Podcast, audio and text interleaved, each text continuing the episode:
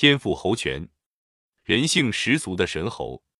一九九三年六月中旬，英国伦敦的动物学界举办了一场别开生面的论文发表大会，其中有关 Coco 的事迹简直令人叹为观止。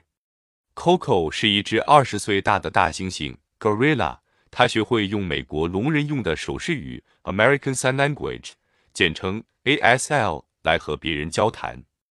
他不但学会了用手势来表达将近一千个 ASL 的词汇，也能听懂上千个英语的口语词汇。平常他喜欢画画，喜欢说些笑话，也很乐意和他人聊天，共同回忆一些往事。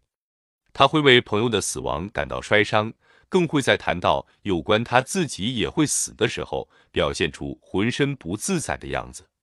单从外表看来，Coco。绝对是指如假包换、货真价实的大猩猩，但以上所描述的他的能耐，让我们不能不承认他确实是人性十足。Coco 的成就令人惊为神猴，但科学界对他的语言学习能力却有两种截然不同的看法。一派人士认为，Coco 的能力虽然看似神奇，但那是相对于其他的动物而言。如果把他的语言表现和一位十岁、二十岁的大人就更菩提了的普通儿童相比，则其语法的复杂性实在是太微不足道了。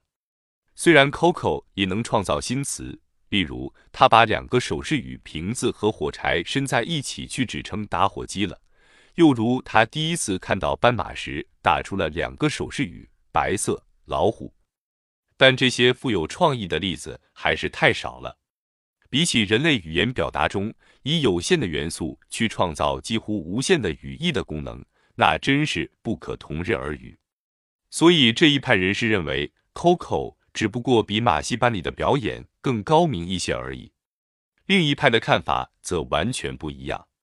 他们认为 Coco 所表现的是智慧潜在能量，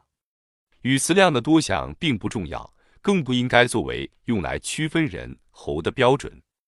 因为大猩猩正在学习利用一种他们完全不熟悉，或者说是和他们的演化历史无关的方式去作为交流的工具，其成就之不如人类是应该可以预期的。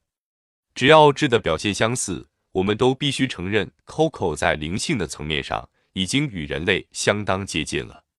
这样的想法在最近几年的分子生物学研究上更得到了充分的支持。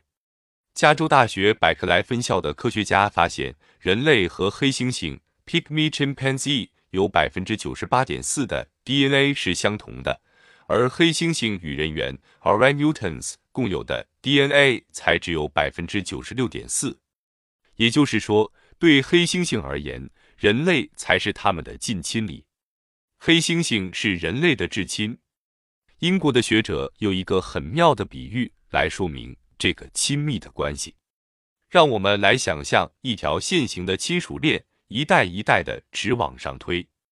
也就是说，女儿握着妈妈的手，妈妈握着祖母的手，祖母握着曾祖母的手，等等，一直往前去。假如每一位所占的空间是一码，则沿这条人链一直往前走，我们就将在三百万英里的前方看到黑猩猩。在六月的会议上。学者们共同向全世界发布一项遗盲：无论从心智还是感情的能量上，我们都必须承认猩猩是人类的至亲，因此它们有生存、自由与免于受虐待的权利。所以，如果你也认同这项遗言，则下一次有人要猴戏时，你可否扒看？